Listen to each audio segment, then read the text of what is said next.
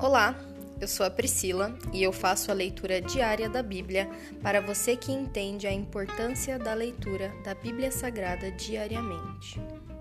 Que Deus esteja com todos.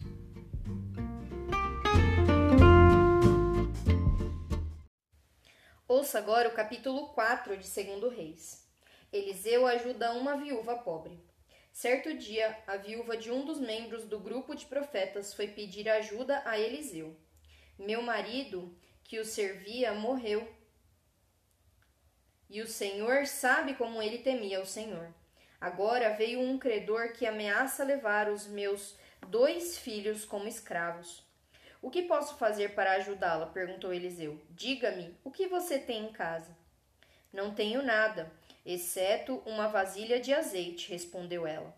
Então Eliseu disse: Tome emprestadas muitas vasilhas de seus amigos e vizinhos, quantas conseguir. Depois, entre em casa com seus filhos e feche a porta. Derrame nas vasilhas o azeite que você tem e separe-as quando estiverem cheias. A viúva seguiu as instruções de Eliseu. Seus filhos traziam vasilhas e ela as enchia. Logo todas estavam cheias até a borda. Traga mais uma vasilha, disse ela a um dos filhos. Acabaram as vasilhas, respondeu ele. E o azeite parou de correr. Quando ela contou ao homem de Deus o que havia acontecido, ele lhe disse: Agora venda o azeite e pague suas dívidas. Você e seus filhos poderão viver do que sobrar. Eliseu e a mulher de Sunem. Certo dia, Eliseu foi à cidade de Sunem uma mulher rica que morava na cidade o convidou para fazer uma refeição em sua casa. Depois disso, sempre que ele passava por lá, parava na casa dela para comer. A mulher disse ao marido: Sem dúvida, esse homem que sempre passa por aqui é um santo homem de Deus.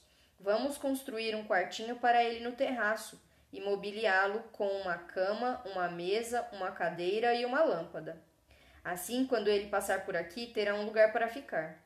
Um dia Eliseu voltou a Sunem e subiu ao quarto para descansar. Disse a seu servo Geazi: Chame a Sunamita.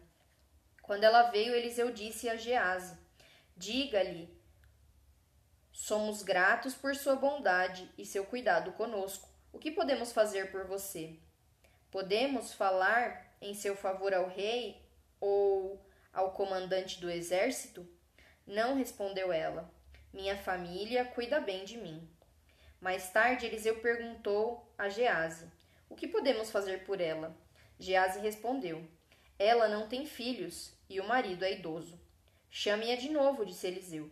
A mulher voltou e, enquanto ela estava à porta do quarto, Eliseu lhe disse: Ano que vem, por esta época, você estará com um filho nos braços.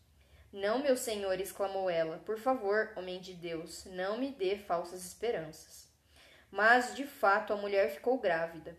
No ano seguinte, aquela mesma época, naquela mesma época, teve um filho, como Eliseu tinha dito. Certo dia, quando o menino estava mais crescido, saiu para acompanhar o pai, que estava no campo com os ceifeiros. De repente, o menino gritou: Ai, que dor de cabeça! Seu pai disse a um dos servos: Leve-o para casa, para a mãe dele. O servo levou o menino para casa e a mãe o segurou no colo. Mas por volta do meio-dia ele morreu. Ela o carregou para cima e o deitou na cama do homem de Deus. Fechou a porta e o deixou ali. Então enviou um recado para o marido: Mande um dos servos de uma jumenta para que eu vá depressa falar com o homem de Deus e volte em seguida. Por que hoje? perguntou ele. Não é a festa da lua nova, nem sábado. Ela, porém, respondeu: Não se preocupe. Então ela mandou selar a jumenta e disse ao servo: Rápido, só diminua o passo quando eu mandar. E partiu para encontrar-se com um homem de Deus no Monte Carmelo. Quando ele a viu à distância, à distância, disse a Gease: Olhe, lá vem a sunamita. Corra a seu encontro e pergunte: Está tudo bem com a senhora? Com seu marido e com seu filho? A mulher respondeu: Sim, está tudo bem. Mas, quando ela chegou ao homem de Deus no monte, abraçou os pés dele. Gease quis afastá-la, mas o homem de Deus disse: Deixe-a em paz. Ela está profundamente angustiada. mas o Senhor não me revelou o motivo. Então a mulher disse: Acaso eu lhe pedi um filho, meu senhor? Não lhe disse que não me desse falsas esperanças? Eliseu disse a Gease: Prepare-se para viajar, pegue meu cajado e vá. Não cumprimente ninguém pelo caminho. Quando chegar, coloque o cajado sobre o rosto do menino. Mas a mãe do menino disse: Tão certo como vive o Senhor e tão certo como a sua própria vida, não voltarei para casa se o Senhor não for comigo. Então Eliseu voltou com ela. Gease foi à frente e pôs o cajado sobre o rosto do menino, mas não aconteceu nada. Não havia sinal de vida. Gease voltou para encontrar-se com Eliseu e lhe disse: O menino ainda não despertou. De fato, quando Eliseu chegou, o menino estava morto, deitado em sua cama. Eliseu entrou sozinho no quarto, fechou a porta e orou ao Senhor. Depois deitou-se sobre o corpo do menino e colocou sua boca sobre a dele, seus olhos sobre os dele e suas mãos sobre as dele.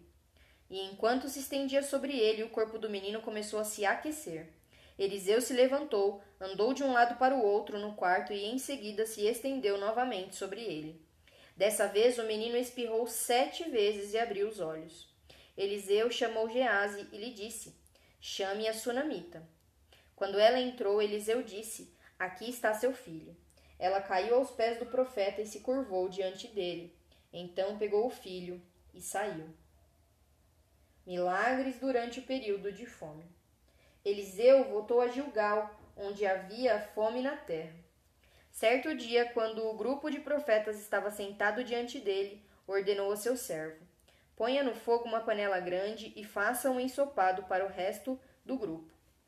Um dos profetas foi ao campo apanhar ervas encontrou uma trepadeira do campo e voltou trazendo frutos silvestres em sua capa. Cortou os frutos em pedaços e os colocou na panela, sem saber exatamente o que eram. O ensopado foi servido aos homens, mas assim que provaram alguns bocados gritaram: Homem de Deus, há veneno nesse ensopado! E não puderam comê-lo. Eliseu disse: Tragam-me um pouco de farinha. Jogou a farinha na panela e disse: Agora podem comer e o ensopado não lhes fez mal. Outro dia, um homem de Baal Salissa trouxe comida para o homem de Deus, vinte pães de cevada feitos dos primeiros grãos da colheita e também fre grãos frescos. Eliseu disse: Distribua entre o povo para que comam. Como vamos alimentar cem pessoas só com isso? perguntou seu servo. Mas Eliseu repetiu: Distribua entre o povo para que comam. Pois assim diz o Senhor: todos comerão e ainda sobrará. E quando distribuíram o alimento, houve suficiente para todos, e ainda sobrou, como o Senhor tinha dito. Se encerra aqui o capítulo 4 de 2 Reis. Pai, eu te dou graças, pois mesmo nos dias de hoje o Senhor tem feito milagres sobre as nossas vidas. Tira toda dúvida e dá-nos a confirmação, meu Pai, que o Senhor é um Deus de amor, um Deus de cuidado, e o Senhor tem cuidado de nós especialmente. Nós te damos graça, Senhor, e nós te pedimos, dá-nos fé para realizar milagres, assim como teu profeta e teu servo Eliseu, meu Pai. Cuida das nossas vidas e nos fortalece com o teu amor e a tua misericórdia. Essa é a minha oração, Pai. Muito obrigada. Em nome de Jesus.